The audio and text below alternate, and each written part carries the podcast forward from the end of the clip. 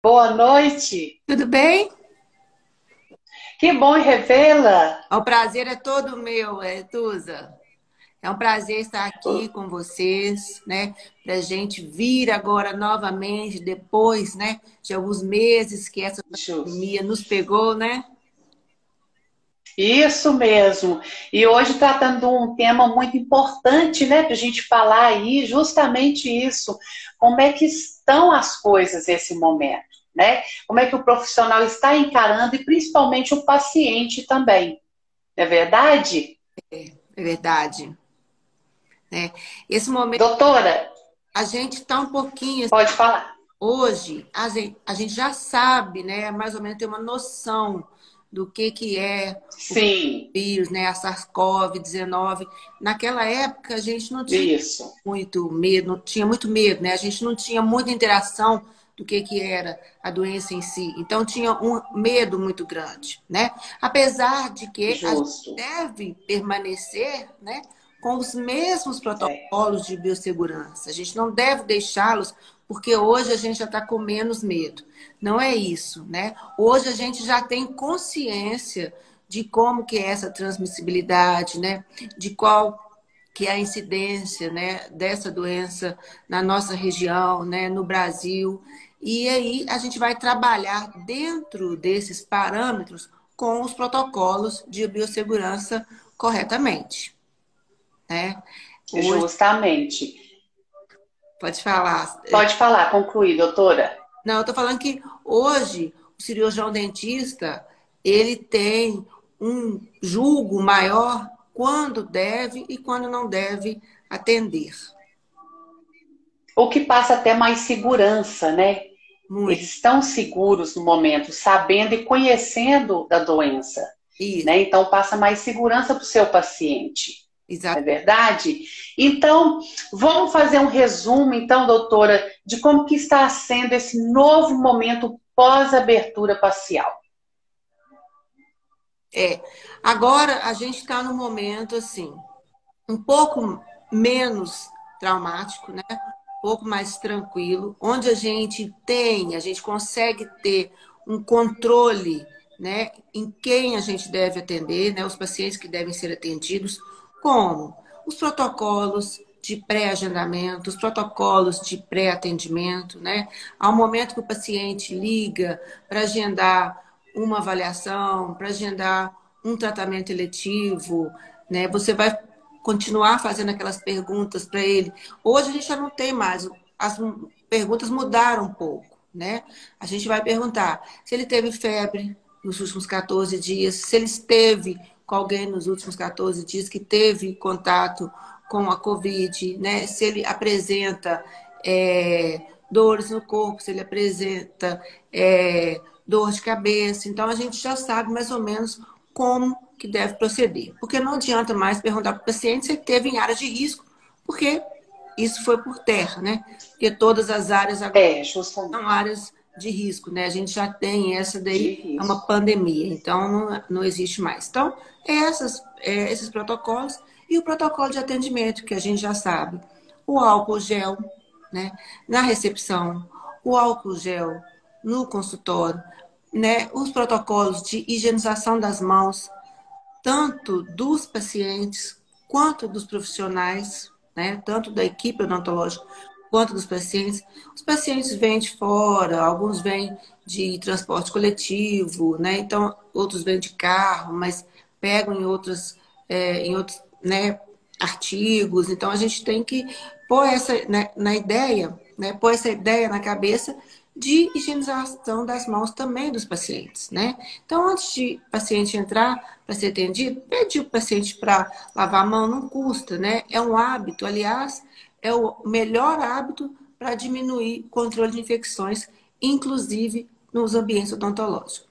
E o, o profissional, os profissionais, tanto os dentistas quanto as ASBs, os TSBs, inclusive os TPDs, a terem maior consciência da importância da lavagem das mãos, né? Então, assim, lavagem das mãos previamente os atendimentos, lavagem das mãos pós-atendimento e lembrar que o momento é, de colocar a luva de atendimento, o protocolo é a última a ser calçada e a primeira a ser retirada, né? Inclusive, é, a gente vai vendo muito dessas séries, inclusive é, médicas, e aí a gente vê, quando a gente dá a segurança, a gente fica, eu fico muito focada, a gente vê alguns erros que são cometidos, que talvez não tenha ali alguém que está dando uma instrução para os atores, porque eles e têm... isso também tá. é, nós comentamos muito sobre essa paramentação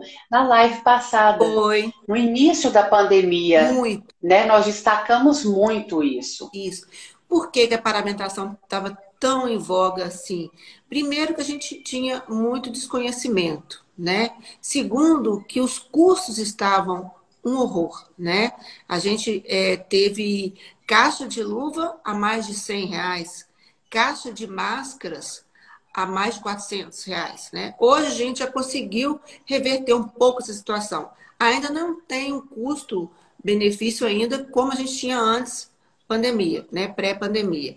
Mas a gente tem hoje um custo reduzido. A gente tem caixas de máscara já estão na faixa de 70, 75, caixas de luva já estão voltando para a faixa de 49, 50 reais. Então a gente teve uma redução um pouco do custo desse equipamento de proteção individual.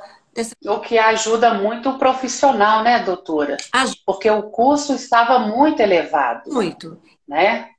Tem que prestar atenção o que os benefícios também que essa segurança traz para a gente, né? A gente ficou um tempo parado, né? A maioria dos profissionais uhum. ficou, permaneceu um tempo ocioso, um tempo distante dos atendimentos, né? Então, teve gente que ficou três, teve gente que ficou quatro, teve gente que ficou seis, teve gente que ainda não, eu conheço profissionais que Muito não tempo. voltaram a atender, né? É. Então, assim, são grupos de risco ou é, moram com pessoas do grupo de risco, ainda, então, ainda não tem ainda uma certeza desse retorno. Então, o que, que a gente vai pensar?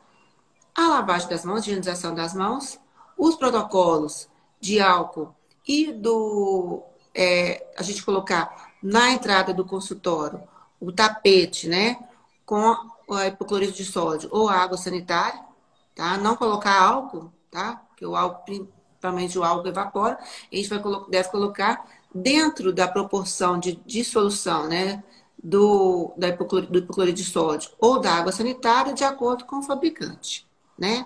Vai colocar aquilo ali num tapete, depois você coloca um, um sobre tapete, porque você senão fica uma lambança, né? Então a gente tem que pensar nisso tudo. Coloca o tapete ali para ter aquela limpeza do solado, depois coloca um tapete para secar, que é um tapete úmido, e o outro que é seco, para poder entrar no consultório. Lavagem das mãos e uso do álcool gel pelo paciente. E lembrar sempre de medir de a temperatura, né? Pode-se medir a temperatura tanto na região da testa quanto na região dos pulsos, tá? Aí fica a critério do, do cirurgião dentista, fica a critério dos profissionais, tá? E quando entrar no consultório, o paciente, a gente dá um pacote, eu dou um pacotinho de papel, é aqueles papel de pipoca grande, saco de pipoca grande, para ele colocar a máscara dele, né? Para não ficar ali também exposta, porque solta, né? É. é. A gente tem a mesa e aquilo ali, aqueles fomites todos, aqueles móveis, são todos ali também passíveis de uma contaminação cruzada, né? Porque o paciente não vem só com o coronavírus, que, né, que não venha, mas vem com várias outras microbiotas ali que estão residentes ou transitórias nele. Então a gente tem que prestar muita atenção nisso também, né? Não é só o coronavírus. E, o corona é. É. Deixar ali, naquele paciente entra naquele ambiente, coloca é, a, a máscara dele ali, vai fazer o atendimento e você todo paramentado. Última coisa que vai colocar a luva. Antes da luva, o capote. Colocou o capote, as luvas e atendeu. Terminou o atendimento do paciente, imediatamente remoção das luvas. Ah, eu não tenho o secretário, não tenho a SB, eu não tenho ninguém para me ajudar. Você vai remover aquelas luvas que estão contaminadas, você vai remover o capote e aí, né, você vai remover o face shield. Aí então que você vai proceder a limpeza do ambiente com uma luva de procedimentos pesados, né? Que é aquela luva de borracha para procedimentos mais pesados. Então, você vai fazer a limpeza. Então, é uma luva para o atendimento, é só para atendimento, só para procedimentos eletivos ou não eletivos, né? Você vai colocar ali para o atendimento do paciente. Aquele momento de fazer a lavagem dos instrumentais, de retirar é, os instrumentais ali da região do trabalho, é a luva de procedimento pesado. Doutora Célia, e nesse tempo aí, houve uma diminuição do atendimento odontológico? Como é que ficou? É, houve. Houve uma queda nos atendimentos, né? O conselho até fez levantamento desse, em torno de 30% a gente teve uma queda. Por quê? Muita gente tem medo, né? Principalmente pacientes idosos. Né? Então, tem esse receio de ir ao dentista e a gente ainda tem o, o atendimento ainda mais espaçado. Né? A gente precisa de ter um atendimento, deixar um paciente. Se você atendia antes, é, pré-pandemia, é, três, quatro pacientes num turno, né? hoje você consegue atender menos, porque você precisa de, no pós tratamento do paciente, você precisa deixar um período ali para fazer a higienização, deixar a, a, a, janela aberta, fazer a desinfecção, a limpeza do ambiente para só então, só então entrar outro paciente. Então, geralmente, que eu sugiro para os dentistas que têm um, um ritmo de trabalho mais acelerado é três, quatro pacientes no turno da manhã, quatro, cinco no turno da tarde. Porque se passar né, mais que isso, você não consegue fazer uma higienização, uma desinfecção correta de todos. Porque além da gente fazer desinfecção do meu ambiente de trabalho, que é aquela minha cadeira, ali o meu refletor, o meu é, sugador, ali a cuspideira, o kart, eu preciso também de fazer a desinfecção do resto do ambiente, né? Porque tem a cadeira, que o paciente assentou-se, tem a mesa, que ele apoiou-se, tem a caneta que ele escreveu, ele, que ele assinou, a ficha clínica, né? E é isso que eu ia falar, a importância que a gente tem tanto da biossegurança para a gente fazer tanto para o lado do paciente quanto do paciente para a gente. Porque a contaminação cruzada pode ter todos esses viés. De nós, da equipe odontológica para o paciente, do profissional para o paciente, do profissional para a equipe odontológica do paciente, para a equipe odontológica do paciente, para a equipe odontológica para o dentista. Então, a gente tem que ter, cercar todas as possibilidades, né? E diminuir ao máximo essa possibilidade de contaminação cruzada. E quando a gente vai fazer, o paciente entrou no consultório, ou é a primeira vez, ou tem muito tempo que ele não, não vem ao consultório, você ah, dá uma relida na anamnese, né? É muito importante você refazer a anamnese, ver ali que medicamento que o paciente está tomando, é, ver se não tem, quando você for aplicar alguma é, anestésico, se não tem relação, porque eu falo isso, que a gente fica focado muito na, no coronavírus, né? E a gente esquece de todas as outras doenças que existem. Então, observar sempre isso, porque aí a biossegurança, ela ajuda nisso também, né?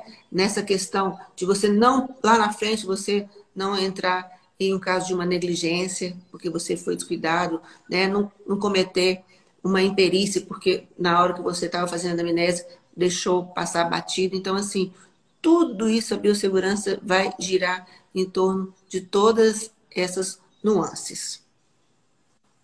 Doutora, e como que está sendo é, os atendimentos, por exemplo, é, para as crianças, os idosos, aqueles que carecem de um atendimento especial, né? São as pessoas especiais. Como é que está sendo essa realização? É, esse atendimento ele deve ser mais cuidadoso ainda, né?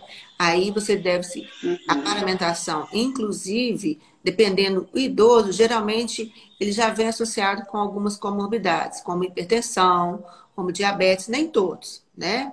Mas a grande maioria já tem. Então, a gente, para a gente não colocar essa população em risco, o cuidado deve ser redobrado. Então, deve-se atender com a paramentação estéreo, né, com o capote estéreo, com propé, utilizar propé no paciente, utilizar uh, o gorro no paciente também, para que ele não encoste né, a, a cabeça, para que ele não encoste em outros ambientes, para não correr o risco de ter uma outro tipo de transmissão de vírus ou bactérias ou fungos, né? É uma população é, mais que a gente precisa ter um critério maior ao cuidar. As crianças, a mesma coisa, né? As crianças, muitas delas, em relação ao coronavírus, a maioria dela não apresenta sintomatologia, né? São assintomáticos. Então, o que a gente deve fazer? Um cuidado maior, um re... ainda redobrar o cuidado no pré e pós-atendimento. Porque você também não vai querer ali que ela seja uma, é, uma vetor, né? Ela não seja uma pessoa passiva de transmitir doenças para outras pessoas ali da família, do círculo dela. Com certeza. E há protocolos novos que a gente pode estar tá falando aqui Olha, protocolos novos, a gente não tem protocolos novos. Os protocolos uhum. que existem hoje, a gente ficou como obrigatório o uso do EPI com a Face Shield e a máscara de proteção é, filtrante, que é a PFF2 ou a N95, né? Que é a PFF2 é peça facial filtrante, que ela filtra até 93% de micro-organismos que estão no ambiente, e a N95 filtra até 95% desses micro-organismos. E o que a gente deve fazer é deixar aquela face shield sempre. Só que eu não posso ter uma face shield só. Né? Assim como eu não posso ter um avental só, um jaleco só, e eu não posso usar o mesmo capote para atender todos os pacientes. Né? Se houve é, formação de aerossóis, eu devo remover aquele meu capote. Aí o capote, eu tenho que ter vários capotes, porque eu preciso trocar o capote. Porque senão eu vou atender um paciente com aquele meu capote que está cheio, repleto de perdigotos, né? De aerossóis de outro paciente. Né? A face shield é a mesma coisa. Quando você tira a face shield, você fez um procedimento, mesmo que seja uma remoção de uma restauração, né? Aquilo ali saem várias gotículas, né? aquela explosão ali é muito grande. Ah, claro que as maiores, elas vão depositar, né? Elas vão descer, né? Mas aquelas gotículas menores, elas ficam ali. E às vezes imperceptíveis. Mas quando você tira, você vê que secou, você vê ali aquela marca da saliva. Então, eu falo muito para os alunos o seguinte: assiste o filme se a saliva fosse azul, tem se a saliva fosse azul, tem se a saliva fosse vermelha, para a gente poder ter uma noção do quão grave é a saliva.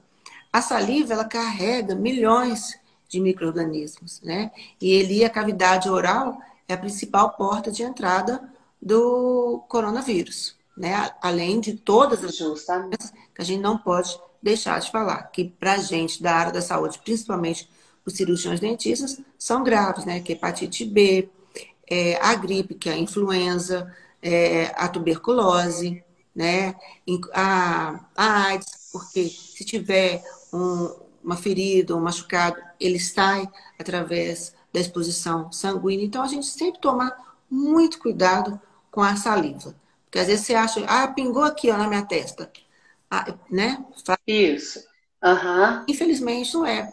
E um advento maravilhoso, porque que bom que a gente tem essa face shield. Eu falei, gente, como que eu não trabalhava com a face shield antes, né? Porque na hora que eu retiro, eu vejo o quanto que ela está ali contaminada, que ela está repleta. Protege mesmo o profissional, é essencial para o atendimento, né? Esse... É um acessório agora que vai ser indispensável. É, vai ser obrigatório, né? Uhum. Não tem como a gente ver. Depois, quando a gente trabalha e vê o tanto que a gente está protegido e o tanto que a gente estava desprotegido, a gente muda até o hábito, né? E esse hábito de chegar é, é um hábito que eu já estava mudando e aí com a pandemia veio assim, total. É deixar, a gente fala uma muda, né? Mais antigo assim. Eu deixo uns é, pijamas, né? Ou pijamas, ou scrubs, tem vários nomes, né? No consultório. Então eu chego em casa, eu tô com a roupa que eu saí. Saio com a minha roupa, chego no consultório, mudo a roupa, lavo a mão, né? Lavo a mão, higienizo as mãos até a altura aqui do cotovelo, troco de roupa, coloco aquele pijama, coloco o jaleco, né? Ou avental para ficar aguardando o paciente. Quando o paciente chega, visto o capote e calço as luvas. Então eu tenho três, né? Eu tenho por baixo aqui o pijama, eu tenho o jaleco avental e tenho o capote, tá?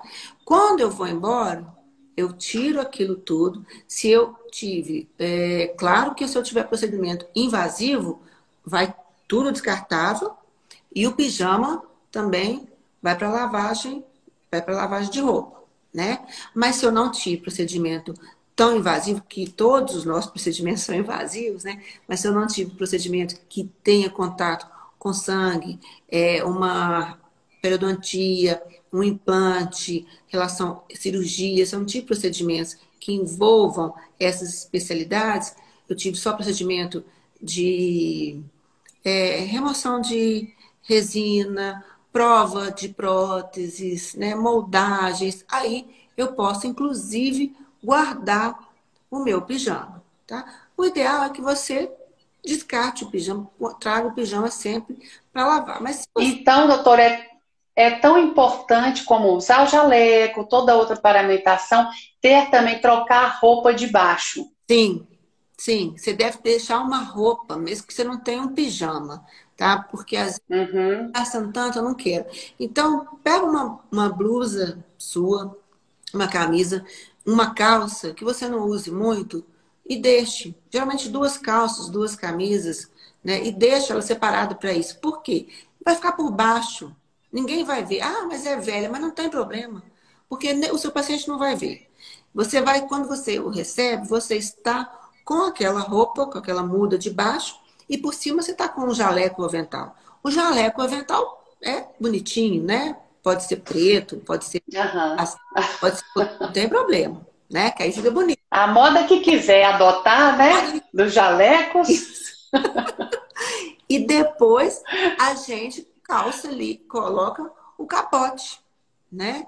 E aí eu tô falando, quando você vai fazer esses procedimentos que não vão gerar aerossóis, você pode guardar aquele pijama, aquele scrub, aquela muda de roupa para outro dia. Mas o avental deve ser posto para lavagem e o capote descartado. A lavagem é muito importante. Hoje tem a moda, igual você falou, né, Aretuza? Moda de cores, né? Então, a, na é. minha época, era tudo branco. Tudo branco. A gente ah. já leva a foto era branco. Agora, as bonitas é a foto. Os meninos tiram as fotos de preto, né? De jaleco preto, que é Isso. chique. Então, tem uma diferença. Se você vai fazer a lavagem da roupa branca, você vai colocar de molho é, em solução de hipoclorito de sódio ou água sanitária tá? Se você vai fazer lavagem de roupa colorida, se o seu jaleco é colorido, você vai fazer a lavagem prévia dele, igual a lavagem prévia do branco, com quaternário de amônio. Qual quaternário de amônio que a gente tem? O lisoforme. Então, você vai deixar hum. ele ali diluído, de acordo com o fabricante, ver qual é a quantidade da tampa, perdão, quanto de água, vai fazer aquela dissolução e vai colocar a roupa ali de molho. Geralmente ele pede 30, 40 minutos. Lavagem é uma, uma pré-lavagem. Depois você descarta aquela água e vai proceder à lavagem normal, tá? Mas lembrar que tanto o jaleco quanto a muda de roupa, o pijama ou scrub, deve proceder nessa pré-lavagem, tá? Independente da que cor seja. Lembrar só que o branco, hipoclorito, Oi, doutora. Agora voltou, voltou. Caiu? Ok, caiu. Então é importante fazer essa lavagem, fazer esse, ter esse procedimento, né? É. Isso, eu estou vendo meus alunos aqui, Helene, Igor. Ah, tá todo mundo aqui, ó, mandando um abraço, te elogiando. Boa noite a todos. Ô, doutora, e outra coisa, está sendo possível é, realizar todos os tipos de tratamento odontológico ultimamente? Ó, é, dentro, dentro, né, assim, da permissão, sim. O que, que a gente deve ter em uhum. A gente deve ter em mente, desde junho, né, que a gente tem essa, essa resolução. Ter em mente que se o tratamento eletivo, né, for inadiável, aí você deve atender e entrar em acordo, livre acordo do profissional com o paciente, tá? Se ele puder ser adiado, aí é preferível adiar. Mas, por exemplo, é, tem o caso de uma paciente, por exemplo, ela estava usando uma prótese, né? E a, a prótese deu um, um machucado na boca, então teve uma lesão no palato ela precisava de trocar essa prótese, ela precisava de fazer. É uma paciente, é, precisava de fazer a cirurgia, precisava de trocar. Então, quer dizer, são procedimentos que aí você vai ter o julgo do profissional, né? E um livre acordo dele com o paciente. Claro que com muito protocolo, com muito cuidado, tá? Se for inadiável, sim. Agora, se puder aguardar, se puder esperar, aí espera um pouco né? Mas às vezes assim, o que, que fala assim? O que, que é, é, inadiável? Se você fraturou um, uma coroa, ah, eu posso esperar? Não, mas às vezes não dá para esperar. Porque aquela coroa, aquela fratura ali, ela está lesionando a língua, né? E você não pode ter uma lesão que dure ali dois, três meses, né? Você está tendo ali uma maceração da sua língua, né? Você está tendo ali uma infiltração. Aquilo ali pode virar, vir a ser, por exemplo, um canal se não tiver, então vai ter um tratamento endodôntico. Então, isso é, é, é muito tênue. Eu falar assim, esse procedimento pode. No caso também de, por exemplo, alguma dor, né? É, não dá para a gente falar quais são os procedimentos que podem. É o julgo, né, dentro ali da razão, né, do cirurgião dentista com o paciente.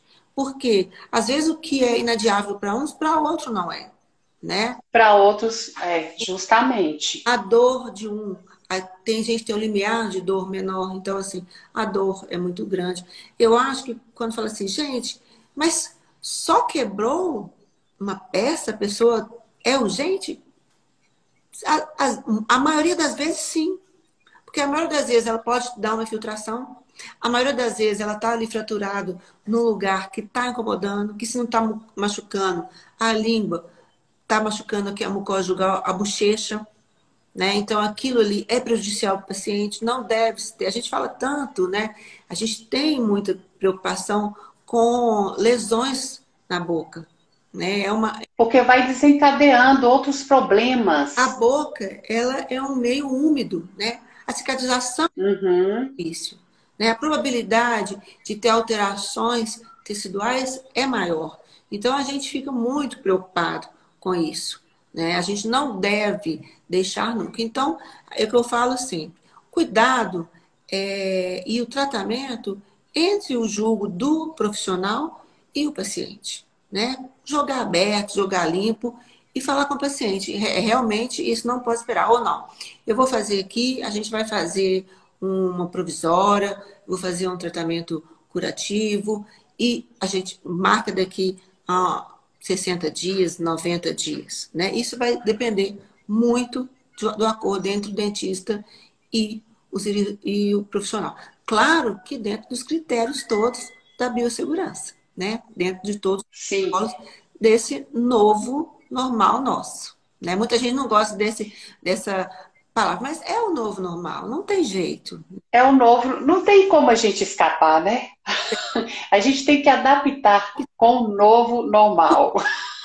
Tem que viver, né, Aretusa? A gente precisa. Justamente. Precisa, o profissional precisa trabalhar, a gente tem muita gente que é o único, né?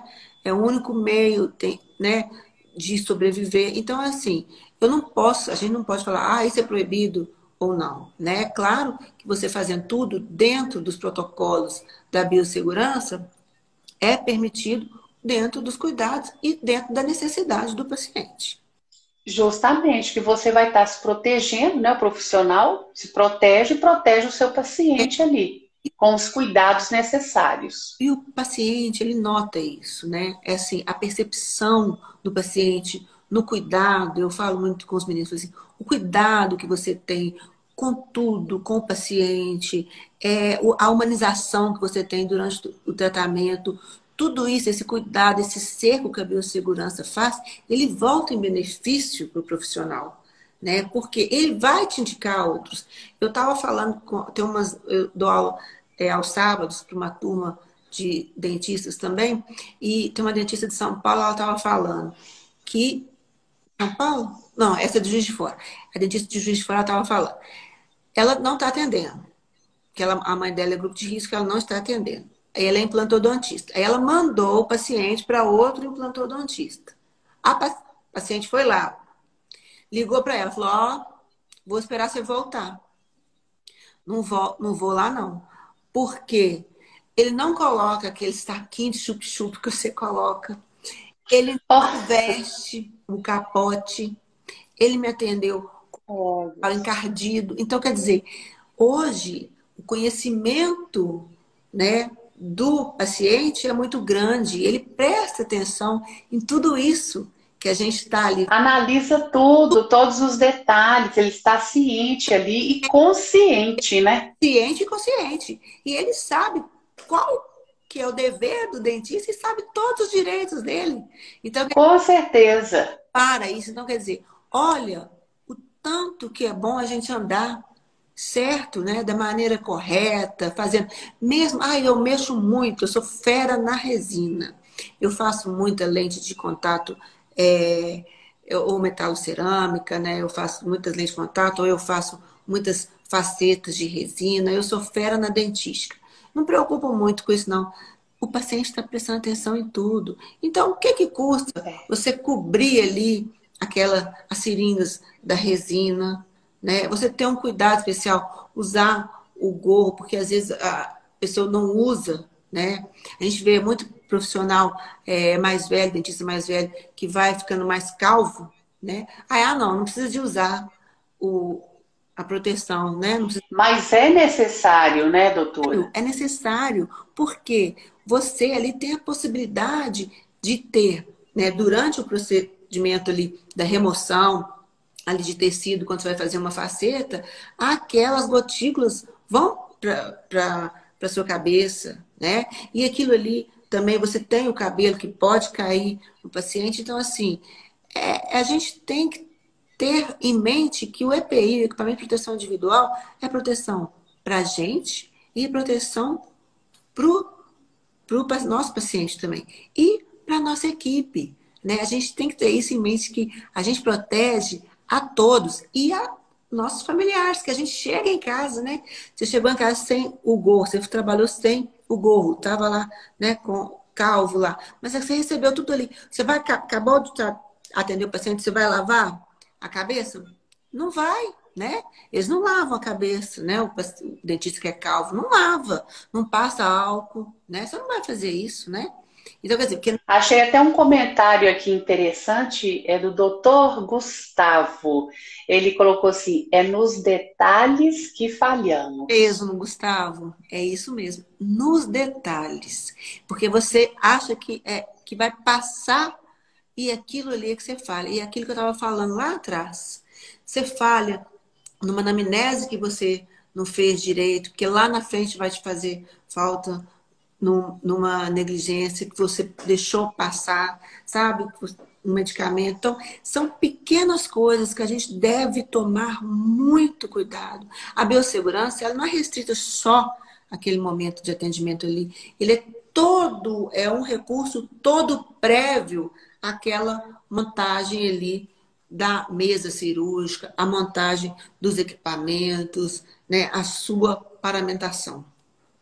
Obrigada, viu, Gustavo? Doutora, É, e, doutora, e assim, a gente ia aproveitando, falando de paciente, quais são as dúvidas assim mais frequentes do paciente? Quando ele chega no consultório, qual está sendo? Né, nesse momento delicado que a gente está vivendo? É, é aquilo que eu falei, né? Ele, ele já, ele já pergunta, já chega, já pergunta assim: é, você tem o álcool fica aqui o tempo inteiro? Né? Quer saber se o álcool 70 fica o tempo inteiro dentro da sua. E aí, quando, quando, às vezes sem querer, passa, porque o protocolo é todo muito novo, né? Isso já quase um hábito, né? Mas às vezes as meninas esquecem de passar para ele, por exemplo, o saquinho, né? Não tem lugar nenhum que eu possa colocar a minha máscara, não. E a bolsa? É, eu posso colocar a bolsa em qualquer lugar? Então, assim, é, esses pormenores, igual o doutor Gustavo falou, é que o paciente fica muito é, prestando muita atenção. Por exemplo, eu atendo crianças, né? E atendo crianças, eu coloco o capote todo de mini, capote de frozen. Então, o que, que eu faço com o capote? Eu vou jogar fora, né? E aí ele fala assim: você joga fora o capote? Eu falo, jogo. Você quer levar? Né? Porque às vezes, até para o paciente adulto, você quer levar? Porque às vezes para o paciente uhum. vai ser útil. Para mim, não. Mas às vezes ele quer levar para brincar, ou o paciente adulto, ele quer levar porque ele quer mexer, podar alguma árvore, podar alguma coisa, fazer uma, né, pintar, uhum. pintar o cabelo, pintar o cabelo, aquilo ali, você quer levar? Porque isso eles prestam atenção para ver se você está fazendo aquilo ali só de fachada, né? Ou se você ou se está usando aquilo é. como um hábito seu, né? Então, é, não, e eles, é, e assim, são pequenas coisinhas mesmo que a gente deixa escapar. E aí a gente não deve deixar de jeito nenhum, né? Olha, por exemplo, é, quem que foi que eu... Foi um, alguém que me falou que ele pegou a seringa é, de seringa de ácido fosfórico, né? O ácido fosfórico ele vem na seringa e a gente tem ali, a gente troca aqui a ponta dela, né? Que a gente pode ser descartável. Aí ele foi colocar, o paciente fez assim: você colocou essa seringa na boca de outra pessoa? Porque ele sabe que aquela seringa não vai penetrar no tecido, né? Que não é uma agulha, né? É só Sim. colocar ali no, no esmalte do dente. E ele já perguntou. Aí ele falou assim: não. Eu falei assim: você pode limpar para eu ver? Então, assim. Hum. Não tava, porque se talvez tivesse ali encapado com plástico filme ou dentro de um saquinho, né? De, daquele... Passaria mais segurança. Mais segurança. O que, por exemplo, você vai numa esteticista, ela fala assim com você: tô abrindo a agulha aqui agora. Né? Isso. O esteticista não tem esse hábito né? Você mostrar, uhum. ó, tô abrindo aqui, tô colocando, tô colocando aqui na seringa carpulha agora, a agulha, ou aqui, eu vou, tô, tô abrindo aqui, tô furando agora aqui o meu saquinho de polipropileno para eu passar o ácido fosfórico assim, né? Então, assim, tem essas coisas que a gente de, deveria explicar mais para o paciente. Por quê? O nosso paciente está acordado, né? Ele está ali né, sendo um tratamento que às vezes é invasivo, mas a maioria das vezes é acordado. Poucos, a gente usa poucos procedimentos, a gente usa, claro, é, em alguns procedimentos a gente usa sob anestesia né, geral, mas ali pouco, é raro. Né? O dentista ele trabalha, a maioria das vezes, com o paciente consciente. Né? Então, é bom mostrar, porque você nesse momento você está demonstrando para o paciente ali uma atenção e um respeito a ele. Né? E prestar atenção Justamente. bastante nisso, porque sempre vai ter um retorno muito grande da biossegurança nesse ponto para a gente. Doutora, chegou a pergunta aqui, é o seguinte, da Ariadna. Quando o paciente passou muito tempo na rua, ele precisa lavar o rosto ou existe outra forma de higienizar a face? Eu não peço para o paciente lavar o rosto, mas, por exemplo, ele sentou no, no, uhum.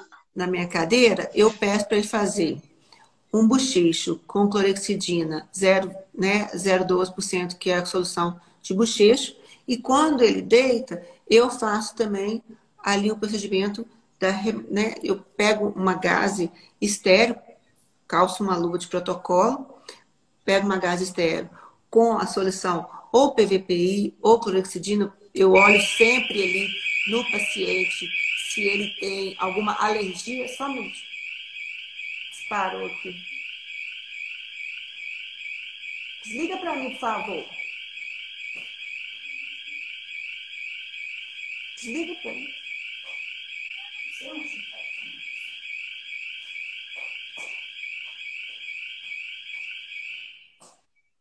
Perdão, gente. Aí eu sempre passo ali um degermante na face do paciente. Esse degermante, você sempre na ficha clínica, você olha se ele tem alergia, então, porque às vezes o paciente tem alergia e outro, então você não pode passar um povidino, mas você pode passar o clorexidino, às vezes ele tem alergia a alguma solução do clorexidino, então sempre passa um degermante na face do paciente. Então é o bochecho, é o colutório de clorexidina, isso é importante falar, porque eu já estava até esquecendo de falar, viu, Aretusa? De passar a fazer esse colutório. Então, o colutório é importante em qualquer procedimento, não só em procedimentos cirúrgicos, tá? Eu uso colutório em todos os procedimentos dos pacientes. Colutório com clorexidina 0,12, solução. E aí que a gente tem mais famosa é o Perogás, mas tem outros nomes comerciais, Peroplaque, é, tem a Lenzafarm Faz. E a gente tem também o degermante que a gente passa na face, viu, Ariadna? Então é necessário fazer esse bochecho, né? O bochecho é necessário. Uhum, certo. E, e nós não. Ah, pode falar, doutor, complementar. Em todos os procedimentos. Todos os procedimentos. Certo. Inclusive que não vá ter geração de aerossol. Tá? Uhum. A degermação da face do paciente, que é uma desinfecção, que é uma antisepsia ali da face, antisepsia da pele. O nosso tempo já já está passando um pouquinho, mas eu vou ler uma última pergunta que chegou. E na live passada teve o mesmo problema, a mesma dúvida sobre o capote. O capote não pode ser lavado para reaproveitar em nenhuma hipótese? Se o capote for com SMS acima de 40, sim. Você pode reutilizá-lo até duas vezes. Tá? Você pode lavar, então. Certo. Reutilizá-lo até duas vezes, ou seja, você pode usar três vezes uma e, e lavar, tá? O ideal, preconizado pela vigilância sanitária, é que seja descartado. Como hoje a gente ainda tem um, alto custo, se ele for acima do, de 40, pode, tá? Mas não é que deve. Dever é, é diferente de poder. Pode, mas não é. Pode. É, pode, pode com ressalva, né? Como que é essa ressalva? Isso. Como que é essa ressalva? Não houve grande é, formação de gotículas, você não teve contato com sangue. Dessa maneira, pode. Se não, tem que ser descartado. Certo. Doutora, muito obrigada. Nosso tempo já acabou, mas foi muito bom sua participação, estar tá aqui com a gente de novo, esclarecendo, né, para a classe aí essas dúvidas, tirando essas dúvidas. Um tema tão importante quanto a biossegurança na odontologia, não é mesmo? E muito obrigada mesmo pela sua participação, viu? Eu que agradeço o convite, estou à disposição. Quem quiser pode me procurar também, pode mandar mensagem para mim no direct. Estamos à disposição, tanto também no conselho, podem mandar e-mail para o conselho que as meninas me passam, tá? Dúvidas também. Sim. Tá? Tanto para o conselho quanto para mim, não precisa de ter vergonha, pode me mandar que eu estou à disposição e a Aretusa sabe disso. Com certeza. E a nossa live vai estar salva daqui a pouco no Instagram. Então, quem pegou aí mais no finalzinho, né, não ouviu toda a nossa conversa, vai ter oportunidade de rever a live. Tá? Muito obrigada, uma boa noite para todos, um bom fim de semana, um bom descanso, né, para todos nós. Boa noite, boa noite a todos. Obrigada, doutor, um abraço, tchau. Beijo, beijo tchau. Tchau.